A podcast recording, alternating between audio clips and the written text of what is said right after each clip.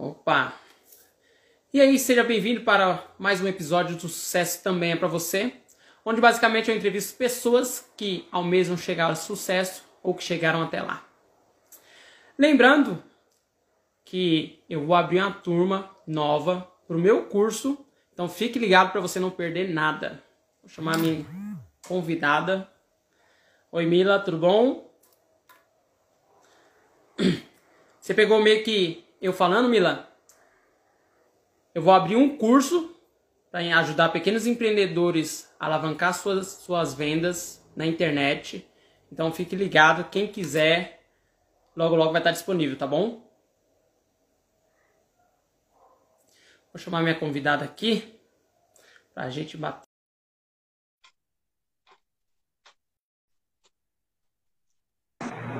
Oi, Cleiton.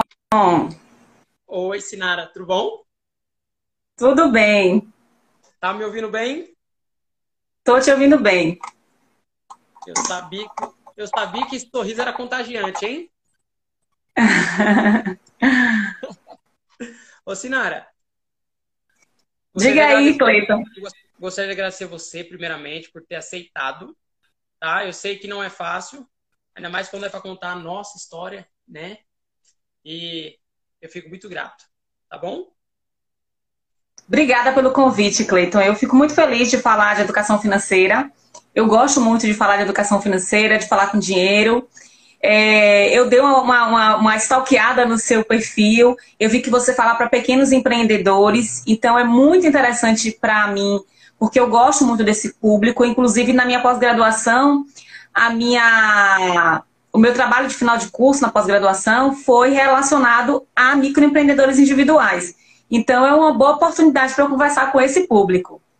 Que legal! Então você já está já tá no, no processo de entender cada vez mais esse público, né? Sim, sim. Me diz uma coisa, da onde você fala? Eu falo daqui de Lauro de Freitas, Bahia. Eita, mais uma baiana. que legal, que legal. Ô, Sinara, você sempre trabalhou com educação financeira ou você fazia outra coisa? Não, não, não, não. Essa história você vai gostar, Pedro. Por quê? Eu sou formada em comunicação social com habilitação em publicidade e propaganda. E aí, no meu primeiro semestre de faculdade, eu passei no concurso público e fui trabalhar nos Correios onde eu trabalho até hoje também. E dentro dos Correios, eu comecei a trabalhar com educação corporativa, com treinamento e desenvolvimento de pessoas, que foi uma área que me pegou assim pelo coração. Eu amo fazer treinamento, trabalhar com treinamento de pessoas e há alguns anos atrás, mais ou menos uns dois anos atrás, eu fiquei, eu já, já fazia, já poupava dinheiro, mas eu sentia que eu precisava que meu dinheiro crescesse mais, chegasse ah. num, num patamar melhor. E eu comecei a pesquisar sobre investimento, eu descobri o Tesouro Direto, eu comecei a estudar, estudar, estudar, estudar para saber o que era o Tesouro Direto. Calma! e aí eu descobri que era bastante interessante. E aí, por conta disso, eu fiz, poxa, que legal investir, né? Ter investimento, por que não ensinar isso para outras pessoas? Calma, e aí eu comecei a me. Diz aí. Calma. Calma. Eu sei que você está é que você gosta muito de finanças, já, nós vamos chegar nas finanças, tá? Mas antes de você, que você me parece é uma mulher novinha, né? Antes, ah, adorei! Você deve ter o quê? Quantos você tem? Eu tenho 38. 38? Aí! É. Eu tô 37, estamos ali. Pois é.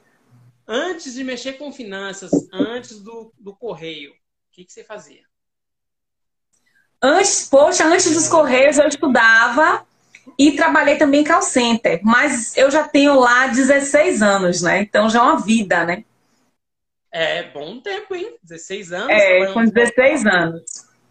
É, eu sei bem que é isso. Eu fiquei 10 anos trabalhando num local. É, tem que gostar muito, viu? É, foram. E mudar muito, né? Eu mudei muito dentro da empresa, eu fiz uns concursos internos, mudei de área, então isso acaba que você se movimenta e sempre tem uma novidade, né? Sim. E eu vi que você gosta muito de educação financeira, até porque sou uma pessoa que gosta muito de matemática para poder aprofundar o conhecimento, né? que nem minha esposa. Minha esposa é formada em gestão financeira, só que ela não gosta de números, vai entender. Olha! né? E você, eu vi que se aprofundou muito. Mas antes você trabalhava no call center, né? E aí começou a trilhar essa jornada por, nesse, nesse mundo financeiro como?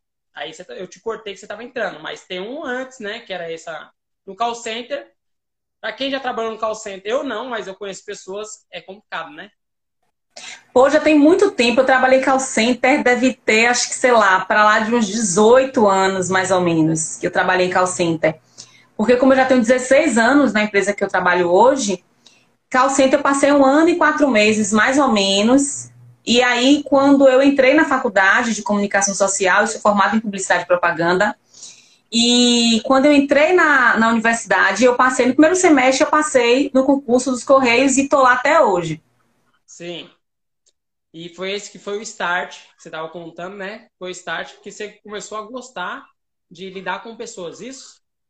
É, eu trabalhei em área, em área de operacional, em atendimento também nos Correios. E trabalhei seis anos, mais ou menos seis anos, cinco anos e uns, e uns meses, com educação corporativa, com treinamento e desenvolvimento de pessoas. E por conta desse trabalho de treinamento, quando você trabalha com treinamento, você recebe uma demanda e você precisa aprender isso muito rápido para passar para as pessoas.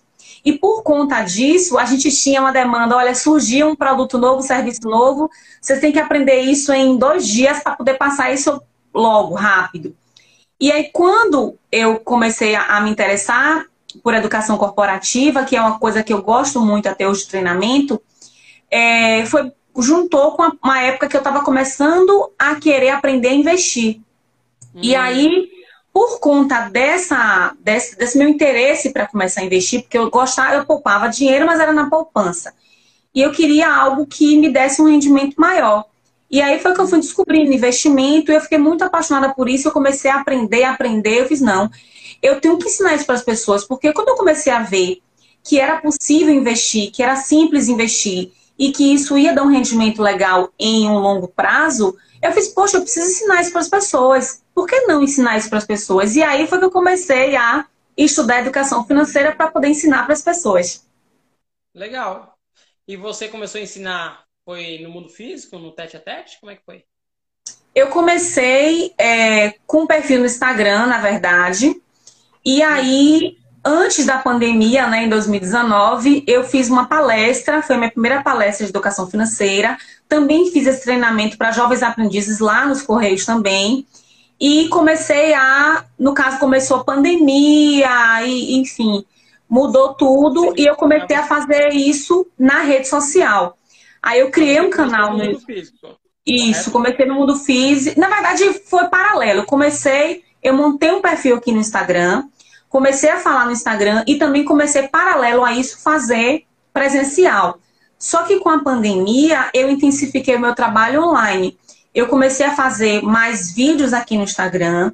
Depois, nesse mês de agosto desse ano, eu montei o meu canal no YouTube. E aí eu já tenho um canal no YouTube onde eu gravo os meus vídeos, enfim. Eu vi. Eu e hoje eu já tenho um canal que eu sempre. No canal eu gravo os vídeos mais densos, assim, com explicação mais mastigadinha para que as pessoas entendam melhor. Não, legal, eu vi. É, o conteúdo tá bem embasado, tá muito. tem muita consistência. Né? Isso é muito bom para quem quer aprender. Então você já automaticamente já entrou. Na verdade, pelo visto, você não tem dificuldade de empreender na internet. Você já tem uma visão mais ampla em relação a isso. Digo porque a maioria das pessoas querem atuar no mundo físico, onde é algo palpável. Sim.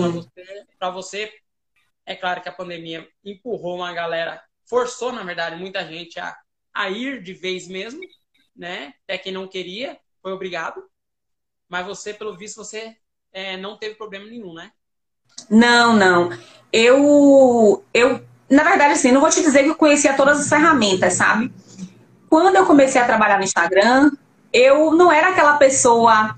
Eu ainda não me considero aquela pessoa como a geração mais nova do que a gente, a galera de 20 anos, 18 que são aquela galera Instagram mesmo, que tá ali, que grava stories, fazendo qualquer coisa. Eu tive um pouco, eu confesso a você, Cleiton, que eu tive um pouco de dificuldade no início de fazer essa conexão com o meu público. eu ficava muito formal, né? Eu estava muito formal porque, é, até pela minha formação, né? Eu trabalhava, eu fazia educação corporativa, então eu tinha um script meio corporativo, de empresa, uma coisa mais quadradinha. E, aí, e olha que lá eu ainda era uma pessoa, é, é, no treinamento lá eu já era mais solta. Você imagina que para rede social eu ainda estava travada. E aos poucos eu fui conseguindo me conectar mais com as pessoas, eu comecei a entender como é que funcionava.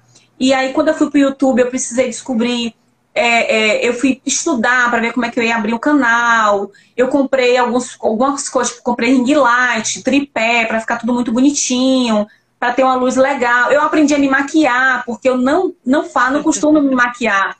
Quem me conhece sabe, eu tenho uma pele super sensível. Quer dizer, aprendi a me maquiar vírgula, né?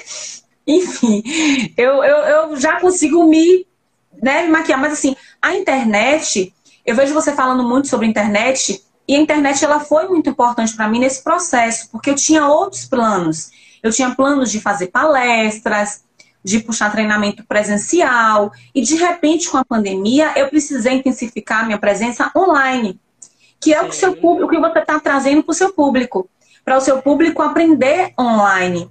E tem ferramentas muito boas que a gente consegue trabalhar só com celular, de aplicativos e tal, que a gente consegue fazer muita coisa só utilizando a internet. Então, eu, eu acho que a ferramenta, para mim, é, é, nesse processo foi muito importante. É que, na verdade, o meu público, no caso, que é o público preto, ele cresceu com uma crença que muitas coisas não é para ele. E por ele não saber que existe, ele não vislumbra a possibilidade que a internet, no seu, no seu caso e no meu caso, nós conseguimos alcançar muito mais gente. No entanto, tem coisas que eu sei que talvez você não saiba, que dá para você escalar uma empresa de uma forma muito mais rápida e muito maior do que no físico. Então é preciso trazer essa consciência para esse público. Que no seu caso hoje. Hoje você está ensinando você não abriu turma ainda, correto? Não, ainda não. Estou montando treinamento. Então. Tem muitas pessoas que não têm consciência que informação vale muito. Que a informação que você dá vale muito. Então, a ideia central da Money Preto hoje é trazer essa consciência. Falar assim, opa, existe um mundo aí que é preciso estar, estar atento, porque está acontecendo, outras pessoas estão usufruindo e você também pode. No entanto, o quadro, que é esse que você está participando, é o sucesso também é para você, é para trazer essa consciência para essa galera, falar assim, opa, eu também posso. Porque empreender no mundo físico é um custo muito alto. Eu já empreendi, entendeu? Sim. Eu sei quanto que é. Eu já paguei um aluguel de 10 e 300. Para você pagar um aluguel todo mês de 10 e 300, o negócio tem que girar uma quantia é. alta. Porque não se paga. Só que é doído. Já na internet, não. Quem está conosco se liga, porque na internet é o poder. Sinara, Sim. você começou pensando em entrar nesse mundo digital, como é que foi a, a família? Teve apoio? Por quê? Eu tô perguntando isso. Porque as pessoas não. A grande maioria das pessoas que nos cerca não compreende esse mundo, esse potencial. Só conhece o palpável. Que nem minha mãe. Eu sou casado hoje, mas se depender da minha mãe, eu estaria dentro de uma fábrica mesmo eu explicando para ela, mãe, o que eu ganho aqui, uma fábrica não me pagaria, mas na cabeça dela tem então um, um serviço estável. Para você, como é que foi? É, a internet, na verdade, é... minha família me apoia muito, sempre me apoiou e, e, o que eu acho massa é que quando a família acredita em você. Legal. E é, quando a família acredita em você, eu não vou ser modesta, mas eu sou uma pessoa que me preparo muito para fazer as coisas. Eu sou bem chata. Eu lembro que o último vídeo que eu gravei pro, pro meu canal no YouTube, eu gravei, eu fiquei mais de uma hora gravando aqui, horas para gravar um vídeo, sei lá, de 15 minutos. E a gente fez iluminação aqui no quarto, eu botei um escada, uma gambiarra aqui, depois eu até mando, mostro pra vocês, uma gambiarra de uma escada com a lâmpada em cima, mais o ringue. E não deu certo. O vídeo para mim, quando eu assisti, não ficou bom. Para mim não tava bom. Porque eu tenho, uma, e é uma coisa que eu também posso dizer que pode ser um defeito também, que eu queria que tivesse ficado no ponto que eu queria. Então, eu sou uma pessoa que eu estudo muito para fazer as coisas. Eu pesquiso, eu estudo. Então, as pessoas às vezes não. não, não... Ah, agora, eu vou até comentar aqui que a Isa falou. No início, ninguém acredita em mim. Hoje eu sou exemplo da família. A Isa é um exemplo bem legal, Cleiton. A Isa Pires, ela tem uma loja online. É que eu lembrei, ela tem uma loja online que vende bores e camisetas. Mas ela tem uma loja muito legal que vende atacado, muito consistente, como ela falou. No meu caso, é, é, a minha família não tive problema, não. Principalmente meu marido me apoiou muito em relação a, a educação financeira, a eu estar online. Ele sempre está assistindo minhas lives, sempre está me dando força. Então, assim, para mim foi um suporte bem legal. E não só a família, mas também tem a família que a gente adquire, que são os nossos amigos. Então, meus amigos estão sempre me apoiando, minha família está sempre me apoiando. Então, isso, isso é forte.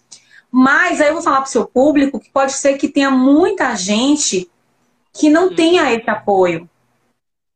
Sim. E aí, para quem não tem esse apoio, é, persista, sabe? Persista, porque a internet vai ajudar você. Principalmente, a gente tem pessoas que são muito boas presenciais, mas tem muita dificuldade ainda em entrar no mundo online.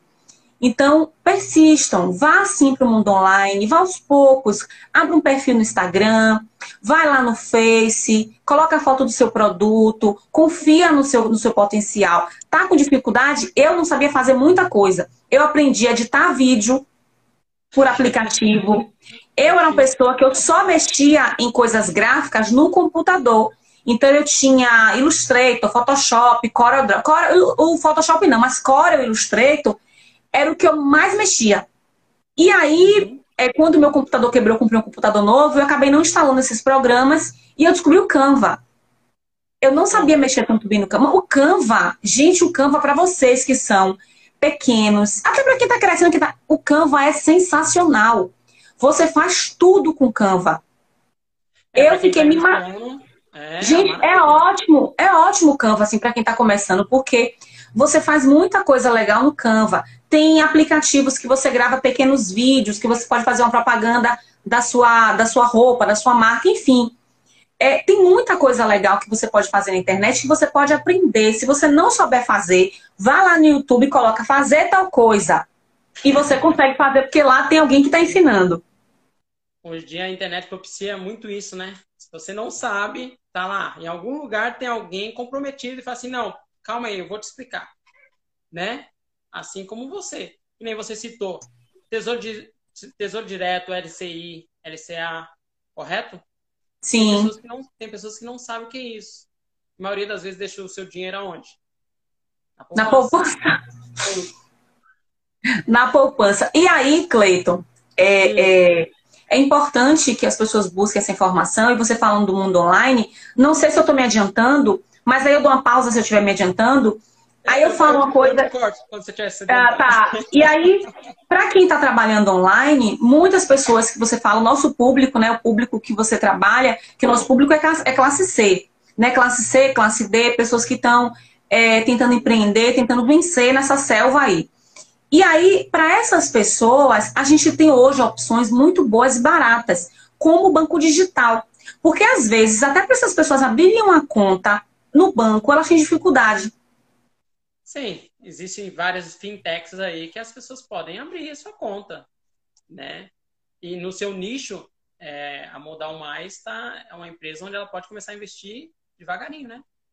Sim, porque quando você começa com a sua empresa, você tá ali. É, é, muitas pessoas, aí eu vou falar uma coisa que isso foi uma das minhas pesquisas que eu fiz sobre é, microempreendedores a maioria dos microempreendedores começam a empreender por necessidade e não por uma escolha. Porque tem pessoas que têm a escolha, né? Eu quero empreender, eu vou estudar, eu vou me preparar, vou fazer uma transição de carreira, enfim.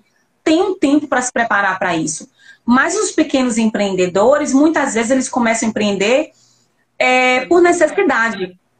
E justamente por isso, às vezes, eles não têm muitas informações. Eles precisam muito para começar.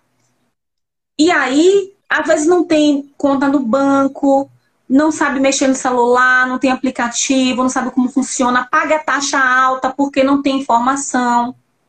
Essas pessoas às vezes não têm noção, né? Que tem o um banco digital. a maioria deles não compreende o que é um fluxo de caixa. Sim, que é muito importante saber. Muito importante. E é justamente porque eles começam meio que na tora, né? É, eu tenho uma frase que não é minha, né? Mas que eu utilizo muito, que é quem trabalha demais não tem tempo para ganhar dinheiro. Porque tá tão focado, tão focado no trabalho ou no dinheiro, que não enxerga outras possibilidades, não enxerga o que tem que ser feito no seu negócio e fica ali naquele círculo, naquele círculo e capengando, capengando, capengando. No seu nicho, que é o seu público que você ajuda, nem a nossa empresa, o dinheiro ele fica no tesouro, no tesouro direto, ou LCA, dependendo, LCI, né? Tudo pela modal mais. Então, não sei se você dá essa dica para o seu público, mas no caso aqui, o dinheiro ele não fica na poupança no banco. Já Sim, é a poupança. É, desculpa, é, a poupança hoje, ela tem um rendimento muito baixo, porque a nossa poupança, ela rende 70% da Selic. Então, 70% da Selic é abaixo até da inflação. Né? É, quer dizer, a inflação passa por cima do, do, do que você teria que ganhar. É, quando, tanto para a pessoa física quanto para a pessoa jurídica, a gente tem que ter uma grana poupada, a gente precisa ter uma grana ali preparada para reserva de emergência. E essa grana precisa estar num lugar onde você tenha liquidez. E o que é liquidez? É a facilidade que você tem de transformar o seu investimento em dinheiro vivo, né? De você conseguir converter ali o que você investiu em dinheiro vivo. E o Tesouro Selic é uma das melhores opções, é muito seguro, ele é muito bom, ele rende 2% ao ano e muitas pessoas que não investem em nada, viu, Cleiton? Repare, não investem em nada, ficam reclamando que, ah, você tem 10% ao ano, mas você não está investindo nada, gente. Está reclamando dos 2%? A reserva de emergência, ela serve para te dar segurança. Não é para deixar você rico, nem para te dar uma grande rentabilidade. A reserva de emergência é para te dar segurança no momento de necessidade. E aí você tem um CDB de liquidez diária, você tem. E hoje tem várias outras facilidades, sabe? Tem assim, a conta do Nubank tem um RDB na própria conta do Nubank, né? Que eles, algumas pessoas chamam de conta de guardar dinheiro do Nubank. O Banco Inter tem CDBs que a partir de 100 reais você também coloca. Então existe uma gama hoje de facilidades para que as pessoas consigam poupar o dinheiro delas ganhando um pouco mais do que a taxa Selic. É, até porque é um início para quem, no caso, quer, fazer, quer ter uma rentabilidade maior no futuro. Porque Sim. quem começa a investir no tesouro, LCI, como você falou, já começa a vislumbrar investir em ações, né? Que tem essa possibilidade também. Eu não sei se você chegou nesse nível, não deu para stalkear você tanto. é. Olha, meu público, a maior parte é iniciante. É, até a gente, eu fiz uma live na semana passada com uma assessora de investimento da XP, a Sávia. E é, para as pessoas que estão começando, porque a maioria do meu público são iniciantes, eu peço para começar pela reserva de emergência, porque por incrível que pareça, eu conheço muitas pessoas que ganham muito dinheiro, que trabalham, que fatura, tem microempreendedores e que não poupa nada. Sim, tem E aí, aí, se você não tem nada poupado, você precisa começar pela reserva. E aí uma coisa que tem para quem é microempreendedor, que tem que estar tá muito clara, é que vocês precisam separar o que é dinheiro da sua empresa do que é dinheiro da sua casa. Não dá para misturar. Tem que ter uma conta da sua empresa e uma conta da sua casa. Não dá para você misturar. Uma coisa que acontece muito hoje, Cleiton, com os microempreendedores, com pequenos empreendedores, é misturar contas da casa com contas da empresa, mistura tudo e nada dá certo. Então, assim, não misture essas contas. Conta da casa é conta da casa, conta da empresa é conta da empresa. Quantas vezes a gente viu um vizinho que tem um mercadinho ou que vende alguma coisa, tá lá, não, preciso do dinheiro do pão, pega ali no caixa. Ah, para comprar não sei o quê, pega ali o dinheiro do caixa. Quando ele percebe no final do mês, ele subtraiu tanto o dinheiro do caixa que ele não percebeu que ele está pegando, quebrando a empresa dele, porque não está tendo um controle. Então tem que estar tá muito, muito separado. Inclusive, contas bancárias precisam estar separadas. A sua conta pessoal e a sua conta da empresa.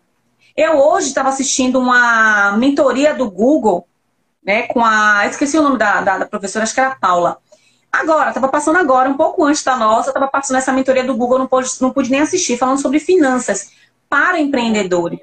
E uma outra coisa que o empreendedor tem que saber é quais são os custos que você tem com a sua empresa, com o seu produto, para fazer fabricar o seu produto, com todos os custos que você tem envolvidos ali, para que, que você não passe é, é, sufoco, porque ela estava falando de uma situação que eu achei interessante. Ela tinha uma cliente, que essa cliente fazia botox, e disse que cada cliente que essa pessoa fazia esse botox, essa cliente tinha um prejuízo de 70 reais. A cliente dela de consultoria. Então, essa pessoa fazia botox, ela pagava para fazer botox, e ela não estava percebendo que ela estava falindo porque ela estava cobrando um valor que era muito abaixo do custo que ela tinha. Então, você que é microempreendedor, você precisa saber quanto custa para fabricar aquele produto que você faz. Quanto custa para você prestar um serviço? Se você está fazendo mesmo que em home office, a luz acesa você paga.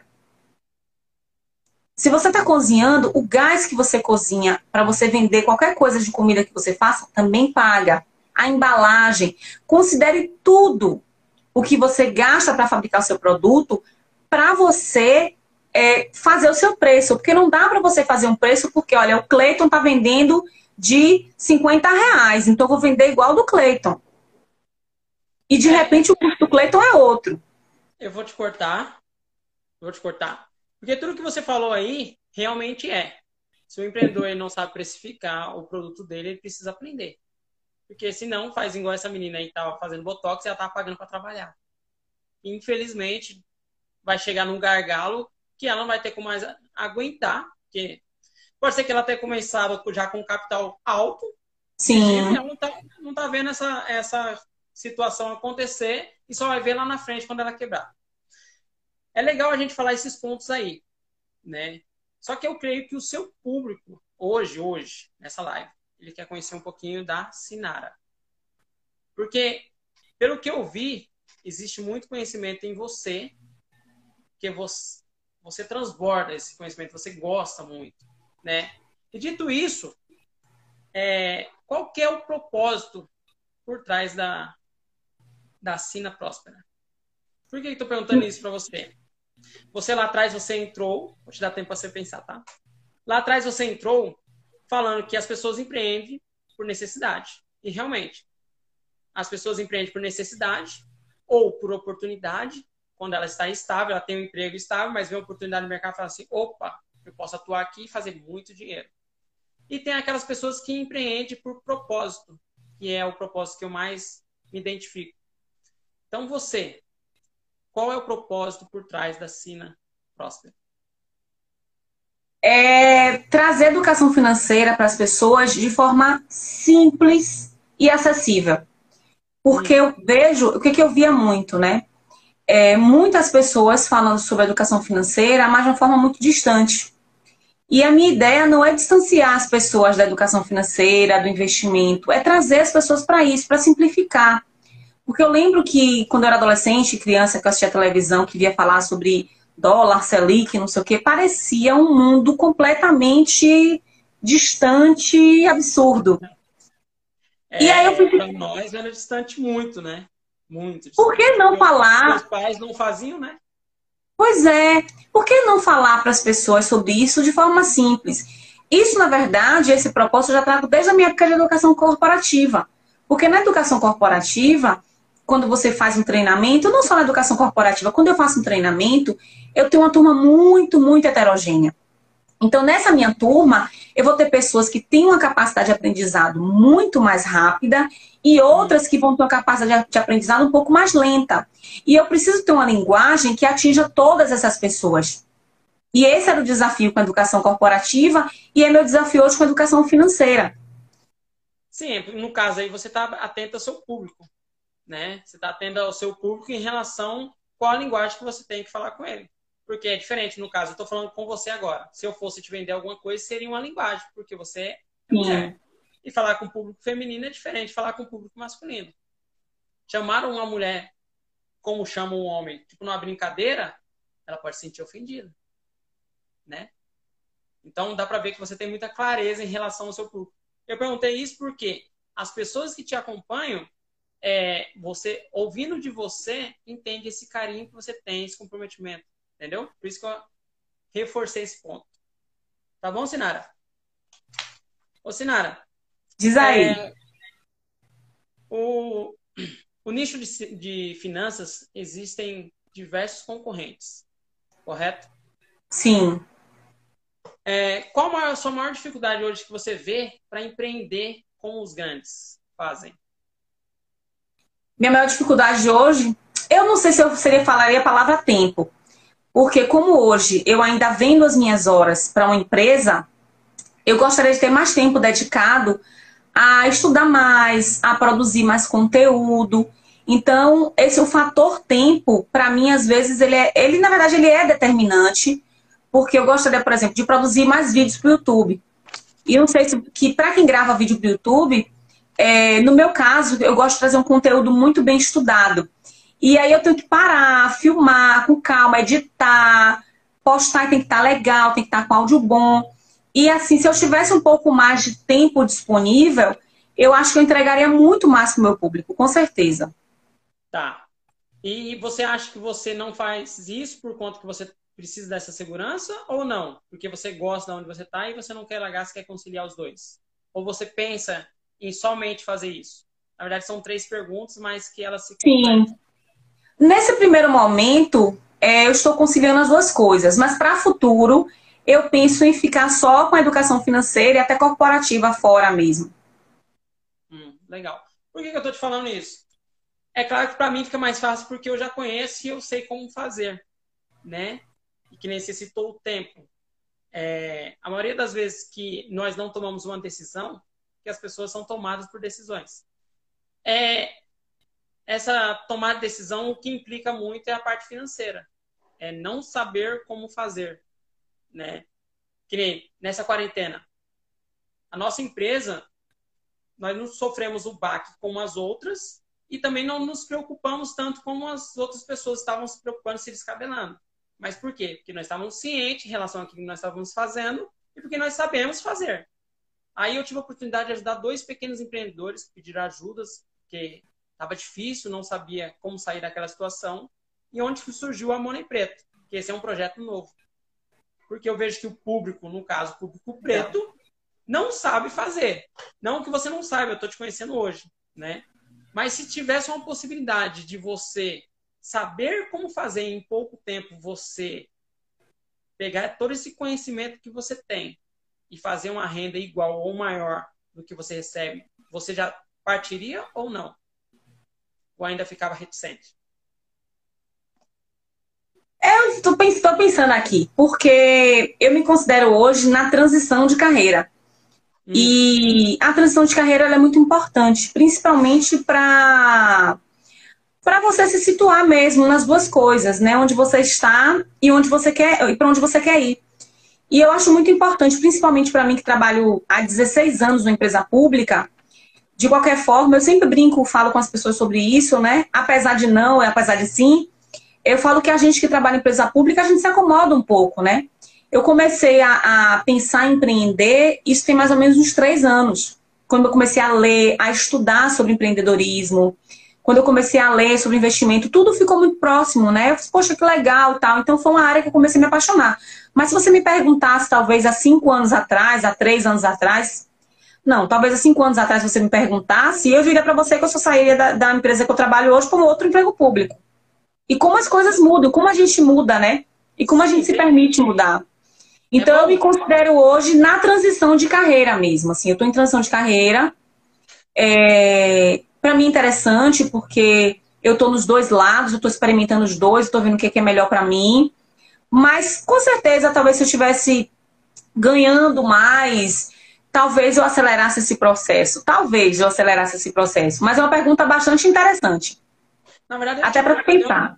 Na verdade, é uma cutucada, né? Porque você já Mas é ótima pergunta. do empreendedorismo, né? Mas eu sei que quem lida com finanças é muito seguro. é difícil largar uma coisa para partir para outra sem ele enxergar uma segurança maior. Mas esse ano, sabe, Cleiton? E aí eu falo para todo mundo, para quem é empreendedor, para quem não é empreendedor. Esse ano foi desafiador para mim. Muitas coisas mudaram para mim, inclusive dentro da empresa que eu trabalho. É, foi bom, é, foi bom para mim em relação à educação financeira, porque muita coisa boa em relação à conta financeira aconteceu na minha vida. E foi ruim para mim na empresa que eu trabalho hoje, porque eu trabalhava com educação corporativa e eu tive uma perda. A gente, eu fui assim, tomei na pandemia, tomei esse susto que eu não estaria mais lá. E para mim foi muito frustrante, porque eu tinha, eu tinha feito concurso interno e tal. E não só essa parte, mas a parte financeira para mim foi um baque de quase 50% de perda financeira. E isso para mim foi determinante principalmente para minha consolidação enquanto educadora financeira. Porque até então, quando você está na teoria, é tudo muito lindo, né? Na teoria, ah, beleza, sou educadora financeira, estou terminando minha pós-graduação, tá tudo lindo. E aí, agora que você perdeu 50%, como é que tá a sua vida? Eu me fiz essa pergunta quando eu vi meu salário cair quase 50%. E aí eu sentei para fazer minhas contas, eu tenho uma planilha e tal. E quando eu sentei que eu fiz minhas contas, mesmo sabendo que eu era organizada, mesmo sabendo de tudo o que eu já fazia, eu fiquei bastante surpresa. Eu disse, pô, que legal, eu não vou ter baque. Então, assim, eu tive uma queda de 50% do meu salário e eu não tive nenhum baque na minha vida financeira. Eu consegui fazer todas as minhas coisas, pagar todas as minhas contas consegui continuar investindo. Então, ali, para mim, eu fiz, não, realmente eu tô vivendo o que eu pregando. pregando. Porque a vida financeira da gente, é, é, é, as finanças, não é só o que você ganha. Eu, o que você ganha um... é muito. Diga aí. Deixa eu fazer um, deixa eu fazer um parênteses. É, a Mila falou que meu áudio está baixo. Para você tá ah, baixo? Sim. Meu áudio tá bom para você? Para mim tá bom. É porque eu também falo alto, né? Não, não, então. É porque para mim, Mila, é, só para ressaltar, para mim tá ótimo, tá no máximo o meu áudio. Vê se é o seu celular, se é alguma coisa. Pode ser que as crianças mexeu também. Eu sei bem o que é isso. Tá? tá só, só cortar, abrir parênteses, né? Que a Mila, ela tá sempre acompanhando a gente. E é legal esse carinho, essa atenção que ela dá. Alguém falou que tá baixo mesmo, Cleiton. O meu baixo? O meu? É. Então, o meu tá no máximo, né? É, no máximo, no máximo. Alguém falou aqui.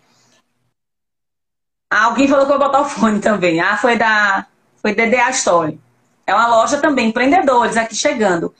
É, então é isso. É, é, e aí, é, Cleiton, o que eu acho muito importante é que a gente tenha muito controle das nossas finanças. E ter controle das finanças não é passar fome, não. Não é viver uma vida desconfortável, não é você ter abrir mão de nada. Enfim, você até pode abrir mão de alguma coisa em um, um determinado período.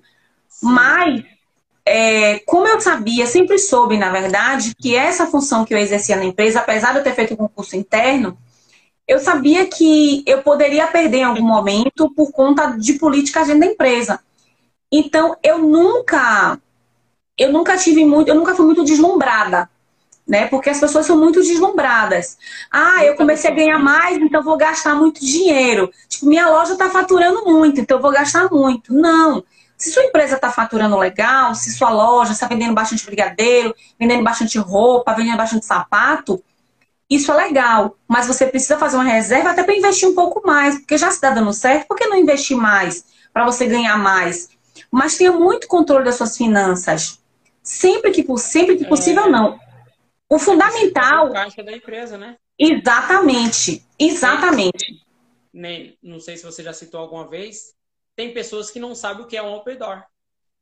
Não sabem que é necessário ter o caixa da empresa para que ela se sustente um determinado período sem entrar um real.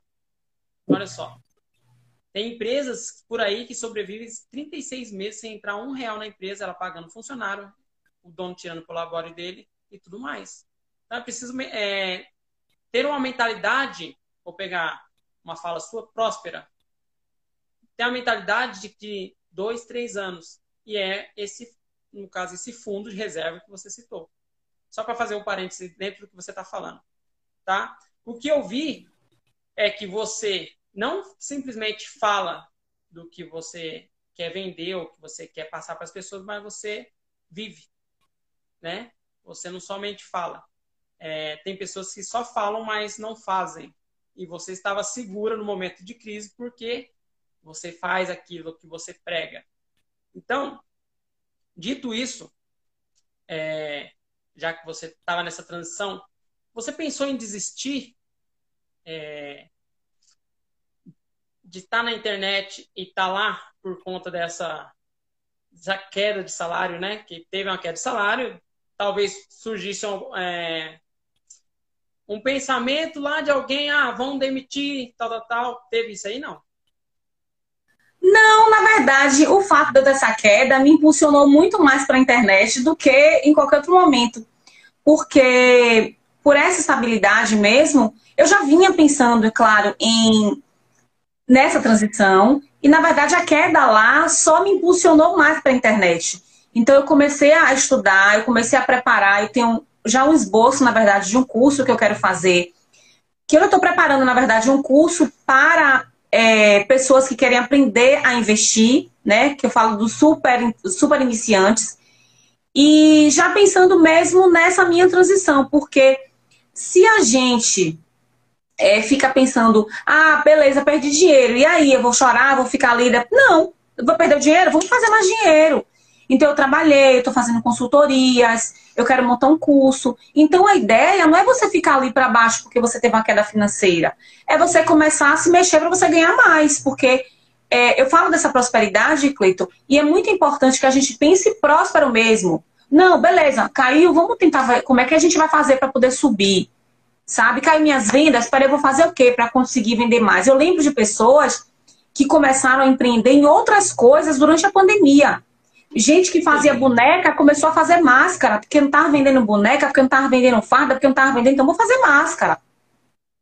É, na verdade, empreender é se reinventar, né? É olhar o mercado e ver o que está acontecendo e fazer, opa, como é que eu posso resolver tal situação aqui, né? Agora, uma coisa que você falou que eu vou pegar, puxar a brasa para sua sardinha. Ah. Foi uma coisa interessante que você falou das pessoas não saberem é, o que fazer, né? Não saber o que é um fluxo de caixa e tal. Mas aí, Cleiton, eu vou te dizer de novo o que eu falei.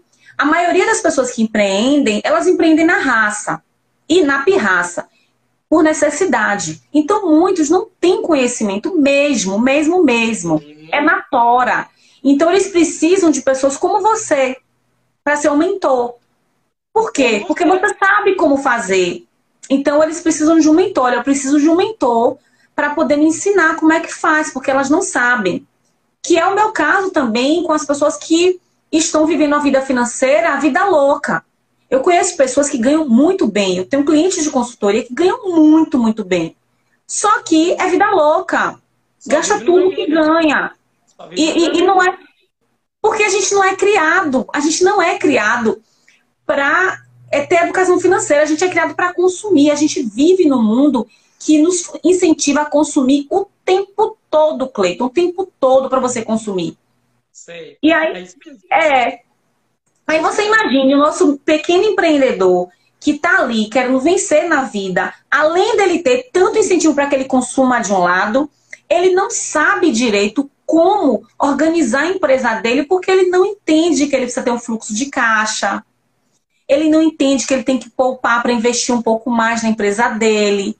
Ele não entende que o dinheiro do pão não pode ficar sendo tirado todo dia ali do caixa da empresa. Sim, na verdade, o que, que entra nessa parte que você falou é que não estabelece um salário fixo.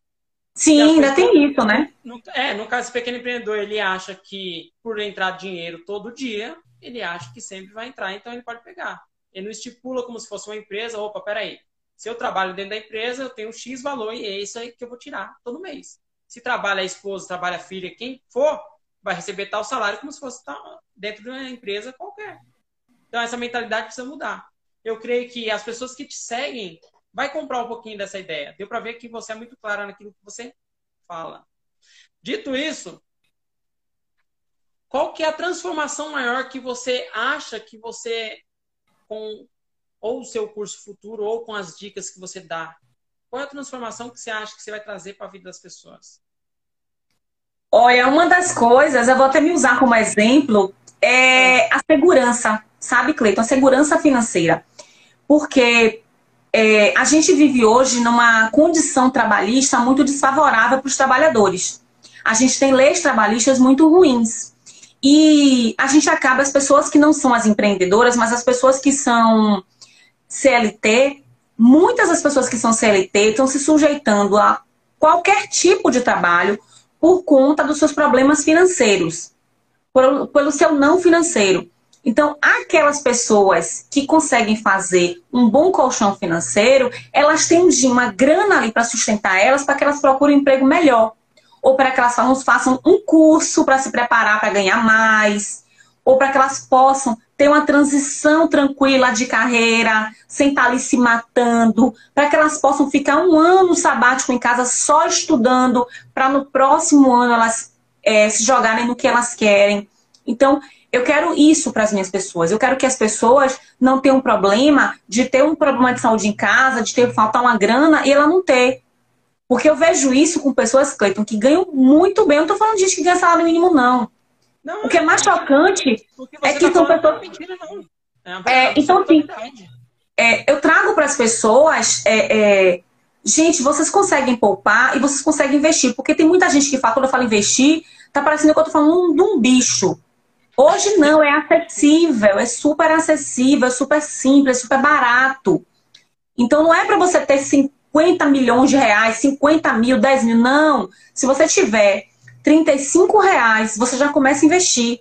Se você tiver 10 reais e tiver uma conta aberta no banco Nubank, por exemplo, você já consegue botar o dinheiro lá no RDB. Até o PagSeguro, até o PagSeguro não, meu Deus, é PagBank, até o PagBank está oferecendo é rendimento na sua conta. Então, tem muitas formas das pessoas pouparem. E o ideal é que você poupe. Para você ter ousadia. Aqui na Bahia a gente fala ousadia, você ter ousadia. Para quando você quiser mandar o chefe passear na praia, você vai, você vai ter seis meses de grana guardada para você se estruturar, para você arranjar um próximo emprego, para você empreender, enfim, para você ter uma oportunidade. Isso mesmo. Que a ideia é essa é que as pessoas consigam se emancipar. E aí, uma outra dica para os empreendedores. Inclusive para os empreendedores. Porque se o microempreendedor ele tem uma grana guardadinha ali, quando tem as vaquinhas gordinhas, quando tá as vacas gordas, quando tá vendendo bem, guarda mais, poupa mais. Porque aí, no momento das vacas magras, de crises como essa, que ninguém esperava, você está conseguindo manter seu fluxo de caixa, pagar suas continhas, se manter ali para depois você faturar mais. E sem desespero. Sim, sem desespero. Sem desespero. Entrou em contato um, uma colega minha e falou assim, Cleito, o que, que você está fazendo no auge da crise? Eu falei, nada, estou estruturando a empresa. E ela falou assim, você está com essa calma toda? Eu falei, tô. Né? É porque a pessoa não compreende que é um processo lá atrás, né? Sim. É um, um processo de entender os seus números. O empreendedor tem que entender os seus números ver qual o potencial da sua empresa e o que está fazendo para melhorar ela. E o que você falou em relação é, é coisa muito básica, que entra no fluxo de caixa e poupar o caixa, fazer o caixa da empresa e não misturar os bolsos da empresa. Isso é básico. É claro que nós não nascemos com esse conhecimento disponível, uhum. mas hoje, com a ajuda da internet, é muito mais fácil. Você, falou, você citou no caso trabalhar para outras pessoas. Hoje eu estou com 37 anos. Quando minha filha nasceu, eu tinha 20 anos. Eu trabalhava no Brás, São Paulo. Para quem não conhece, vende roupa para caramba, tecidos. E era uma fábrica que vendia tecidos e eu, passar, eu passava o dia entregando tecido com notas de 200 mil, 380 mil. Ou então entre, indo num banco depositar 50 mil, 30 mil. Pensa. E a minha filha tinha nascido e o salário que eu ganhava na época era 375 reais. Só para entender o quanto que era pouco. E só dava para pagar o aluguel e pagar água e luz e sobrava uma merrequinha. E o dono era coreano e ele se sentia numa situação confortável. Que era Sim. ter um subalterno ali que necessitava e que não ia. Olha o olho apertando. É, e aí, eu, uma vez eu fui pagar o boleto, um dos boletos, na verdade, e a, a caixa foi chamou minha atenção sobre um, é os dois boletos. Eu falei, é. E aí eu olhei, eu ganhava 375 reais e um dos boletos era 700 reais na época. E os dois dava 1.400. E eu fui ver a escola dos filhos dele. Nada de errado. Quem trabalha, quem é pai e mãe, que é o melhor para os filhos. Só que eu peguei, analisei e falei assim, meu, existe um sistema para deixar você cada vez mais lá na merda, né? E, eu, e pelo tanto que eu trabalhava, e eu sou muito de resultado, eu entrego muito. Que nem hoje minha consultoria é alta porque eu entrego muito, Então, a gente sabe aquilo que a gente pode proporcionar. Sim. Você me entende, né? E aí eu fiquei naquilo e falei assim, não, não é possível. E pelo tanto que eu fazia, eu chegou um momento que eu falei assim, ó, eu preciso de um aumento. Não tá dando, só eu só pago aluguel, água e luz e não tá dando para sobrar nada. Eu tô sobrevivendo. E ele falou assim, não, não tem como, não sei o quê. E eu movimentava muita grana. É tipo assim, eu era um dos um funcionário e movimentava muita grana no mês, daria, né? E aí um dia eu tava almoçando e aí ele chegou, passou mais ou menos uma semana, chegou em mim e você vai entender porque nasceu a Money Preta. A Money Preta nasceu há praticamente 20 anos atrás.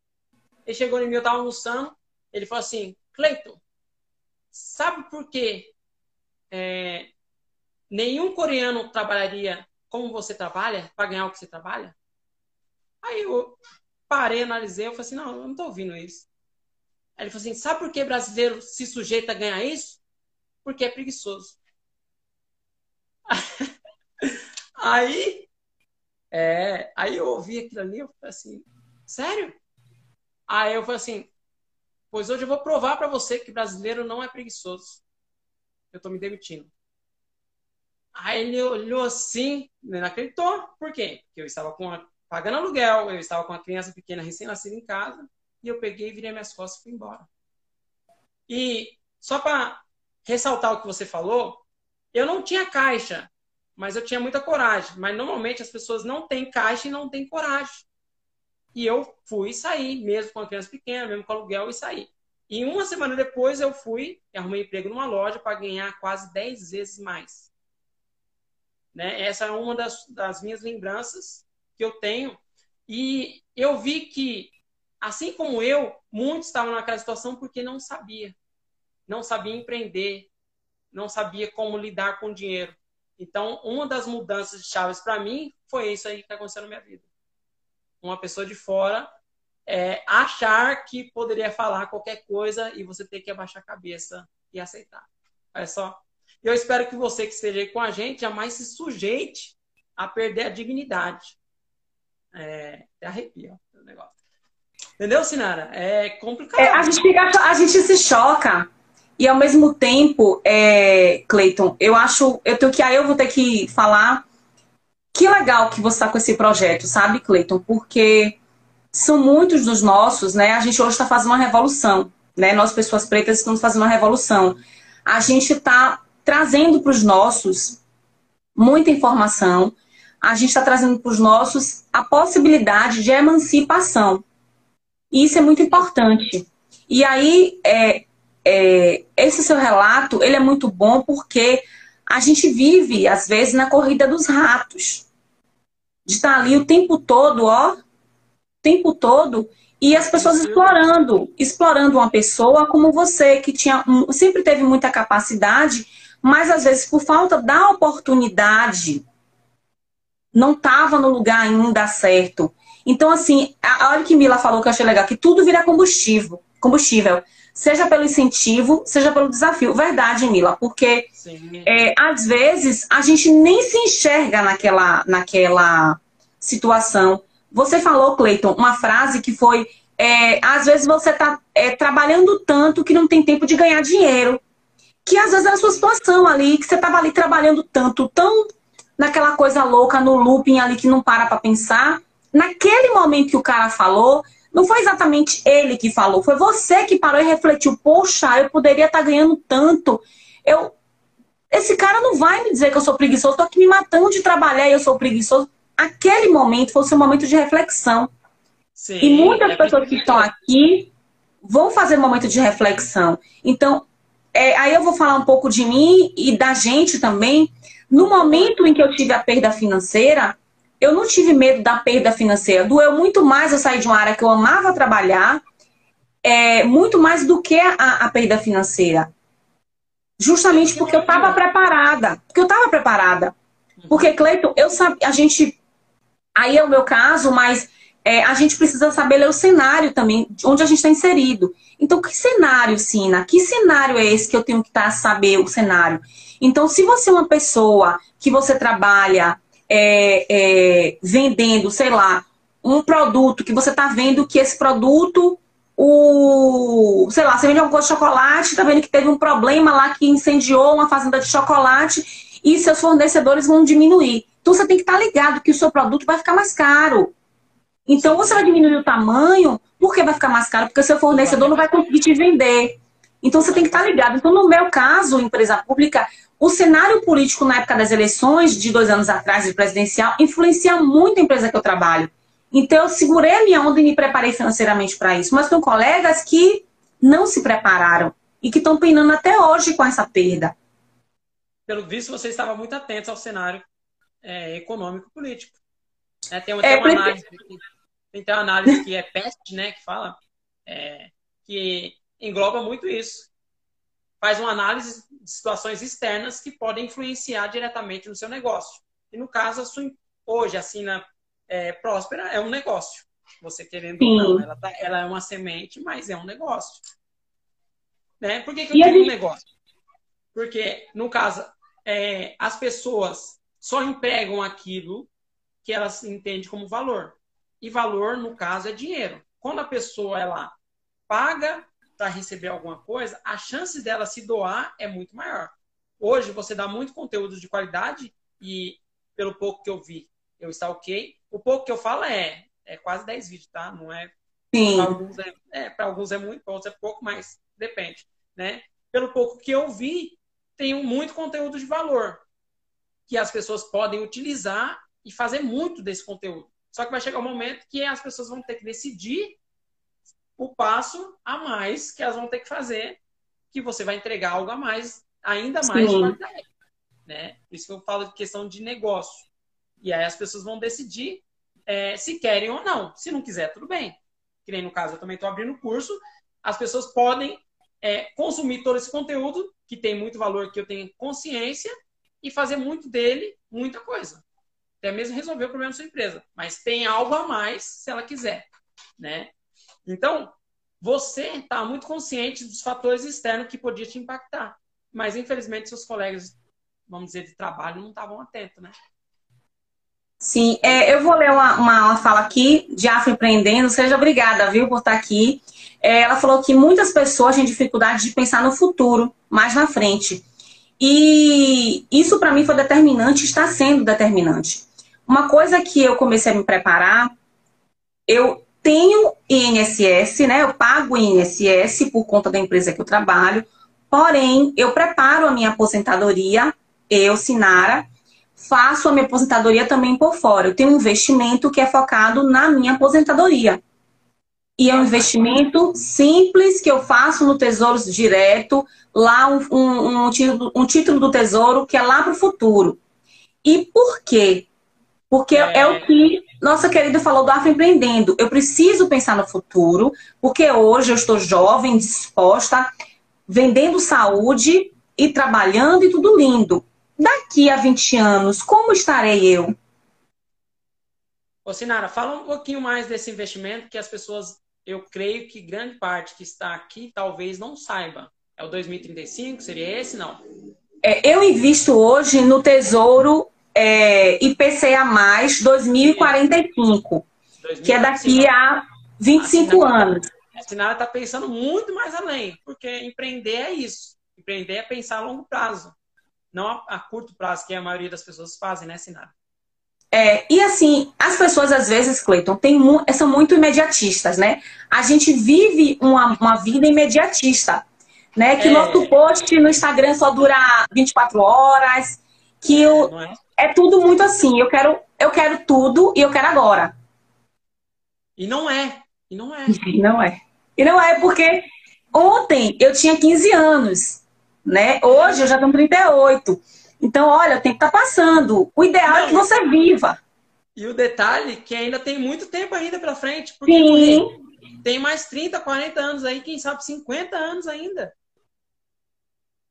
É? E faz muita diferença. Você se preparar para o futuro faz muita diferença. Hoje, infelizmente, e eu não sei se você faz essa observação, as pessoas todas que estão aqui, é, eu faço uma observação que me dói muito. É muito, muito, muito, que é ver pessoas negras, infelizmente por conta da oportunidade, na rua, trabalhando ali, com 70 anos, 75 anos. Eu já vi pessoas muito idosas trabalhando. Meu, me dói, é horrível, dói, porque é o nosso povo, é o nosso povo que está trabalhando depois da, da, da, do que seria o ideal da aposentadoria deles, mas que estão ali trabalhando, se matando, porque sempre foram informais, não tinham essa informação de se preparar para a aposentadoria e acabam fazendo isso.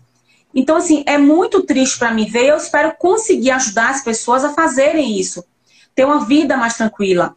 E aqui o que, o que Denise falou aqui é que ela está preparando uma aposentadoria, aposentadoria não, uma, uma, um fundo para o filho dela. E é isso Sim. que a gente tem que pensar. Isso mesmo. Né? O filho dela, o filho dela ainda é pequeno, tem 4, 5 anos, mas ela está juntando a grana. Isso. E é importante. Então, por que, que é importante eu e você estarmos falando sobre isso aqui? Porque aquela pessoa que está ali, que está trabalhando, eu, eu, eu conheço vários informais. E como eu sei que os informais têm muita dificuldade ainda de poupar, eu sempre falo, pague INSS ou pague seu MEI. Porque você vai ter pelo menos uma grana se você tiver qualquer tipo de acidente. Porque, Cleiton, eu ainda sei, se eu fosse, se eu soubesse que as pessoas iriam poupar com afinco, com, com disciplina, eu diria, não, faça um tesouro assim, assim, assim, assado. Mas como eu sei que as pessoas ainda não estão preparadas para isso, eu falo, pague seu MEI. Eu já cansei de pedir. Tem uma, uma empreendedora que eu amo, ela é uma mulher que eu tenho uma maior admiração. E eu disse para ela, você está pagando seu INSS? Você está pagando seu INSS? E muita gente pode até me achar estranho eu falar de INSS aqui, mas por que eu estou falando de INSS micro e pequenos empreendedores que são autônomos e que não estão respaldados por nenhum tipo de fundo. Que Por quê? São 40 pois é, a minha mãe é autônoma e é? por ela estar pagando INSS há muitos anos, ela conseguiu fazer cirurgia duas vezes e ela ficou, ó, 15 dias afastada, recebendo o dinheirinho dela direitinho e sem botar a mão na cabeça para não perder o juízo. É por isso que eu tô falando. Porque eu tive uma, uma experiência com uma pessoa, ela fazia drenagem linfática. E essa pessoa eu ficava pegando no pé. Você tá pegando INSS? Não. O que, que aconteceu com essa pessoa? Essa pessoa engravidou. E aí essa pessoa engravidou e chegou um tempo da uma, uma gravidez que acabou não sendo tão tranquila, então essa pessoa precisou se afastar antes do tempo previsto e ficou mais tempo afastada. Ou seja, essa pessoa ficou quase um ano sem trabalhar e um ano sem receber nada. Então, se você não está pagando alguma taxa, não está poupando dinheiro, você não está pagando seu MEI, não está pagando INSS, pague. Pelo amor de Deus, pague. Faça um fundo de reserva, guarda essa grana, porque você vai precisar. É porque assim, o que as pessoas não compreendem é que a dívida sempre vai ter, né? Sim. Sempre vai ter. E existe o custo de fazer e o custo de não fazer infelizmente, a sua Perfeito. amiga, o, o custo dela foi muito mais alto depois. Porque nós sabemos que uma gravidez complicada, ela é cara. Né? É, nem minhas filhas. Graças ao nosso esforço e graças a Deus, elas sempre tiveram convênio. Mas não é todo mundo que tem convênio. Não é. Nem minha filha. A minha, eu tenho três meninas, tá, Sinara? Minha filha, uma vez, com muita dor, é, levamos ela para o hospital, foi ver apêndice teve que operar urgentemente. Mas nós sabemos que nem sempre. O SUS, ele é maravilhoso em questão é, relacionada a diversos países que não tem, Sim. mas ainda existe muitas falhas. O SUS, ele tem que existir, ele tem que ser melhorado, tem que cobrar, só que nós sabemos que no hospital público e no hospital particular há uma diferença tremenda. É um abismo tão grande, é, não só de tratamento, mas de urgência em resolver a situação que só mesmo quem tem a possibilidade de usufruir sabe. Existe uma diferença muito grande. Então as pessoas precisam ter é, essa virada de chave e falar assim, opa, eu mereço mais. Principalmente os pretos. Os pretos precisam entender que merecem mais. Essa vida que está levando não é boa, que existe um, algo ali na frente que outras pessoas estão fazendo. Nem a, a, a pessoa que falou aqui, que fez investimento para o filho, 100 reais às vezes pesa, mas pode colocar 40 reais nesse investimento, dependendo do que for, que daqui 2035 vai ser uma quantia razoavelmente boa e vai render, vai ter rendimento, querendo ou não, né? E que pode o quê? Financiar uma faculdade para a criança ou uma cirurgia, sei lá, qualquer outra eventualidade que possa acontecer, que a gente não sabe o dia de amanhã. Não as sabe. Pessoas vivem, as pessoas vivem muito hoje. O hoje, ele passa assim, ó, rápido. Hoje eu tô com uma menina de, 30, de 16 anos, a mais velha. Passa moto. 16 anos minha filha mais velha tem. Né? A mais nova tem 8. Mas passa rápido. Passa então, rápido. A gente, precisa, a gente precisa se preparar. Essas dicas que a Sinara dá em relação ao seu dinheiro, em relação ao seu bolso, ela é excelente. Porque você aprende, a, no mínimo, a fazer uma, uma programação do seu dinheiro, onde você fala assim, opa, foi tal dinheiro para tal lugar, eu não preciso estar gastando nisso, eu posso estar poupando e colocando em investimento simples. Eu pego a dica com a Sinara e falo assim, opa, tem um tesouro direto ali que dá para fazer isso. Daqui um ano eu vou ter um rendimento de X. Né, Sinara? Pois é, aí aqui, ó, eu, tô adorando os comentários. É, ela falou assim, ó, afroprendendo. E se a gente for ver, acaba gastando com coisas nem tão importantes e poderia ter investido. Verdade, isso já aconteceu comigo, inclusive. Sim. Quem nunca? É, quem nunca? Eu, uma vez, eu lembro, isso tem muito tempo, mas eu lembro que eu olhei uma fatura de cartão há um, alguns anos atrás. Eu fiz, meu Deus, eu gastei o quê? Por que eu gastei tanto assim? E você não gastou, gastou com besteira. E ela foi bem assertiva no que ela falou, porque às vezes você pega 40 reais, você come um, um combo que te faz super mal. Você fez um monte de besteira com dinheiro. 40 reais, às vezes, você compra um lanche horrível no shopping. E esses Sim. 40 reais, todo mês poupado, durante um certo tempo, vira uma grana boa. Sim. E nem no caso, eu respeito o McDonald's, mas eu não gosto do lanche McDonald's.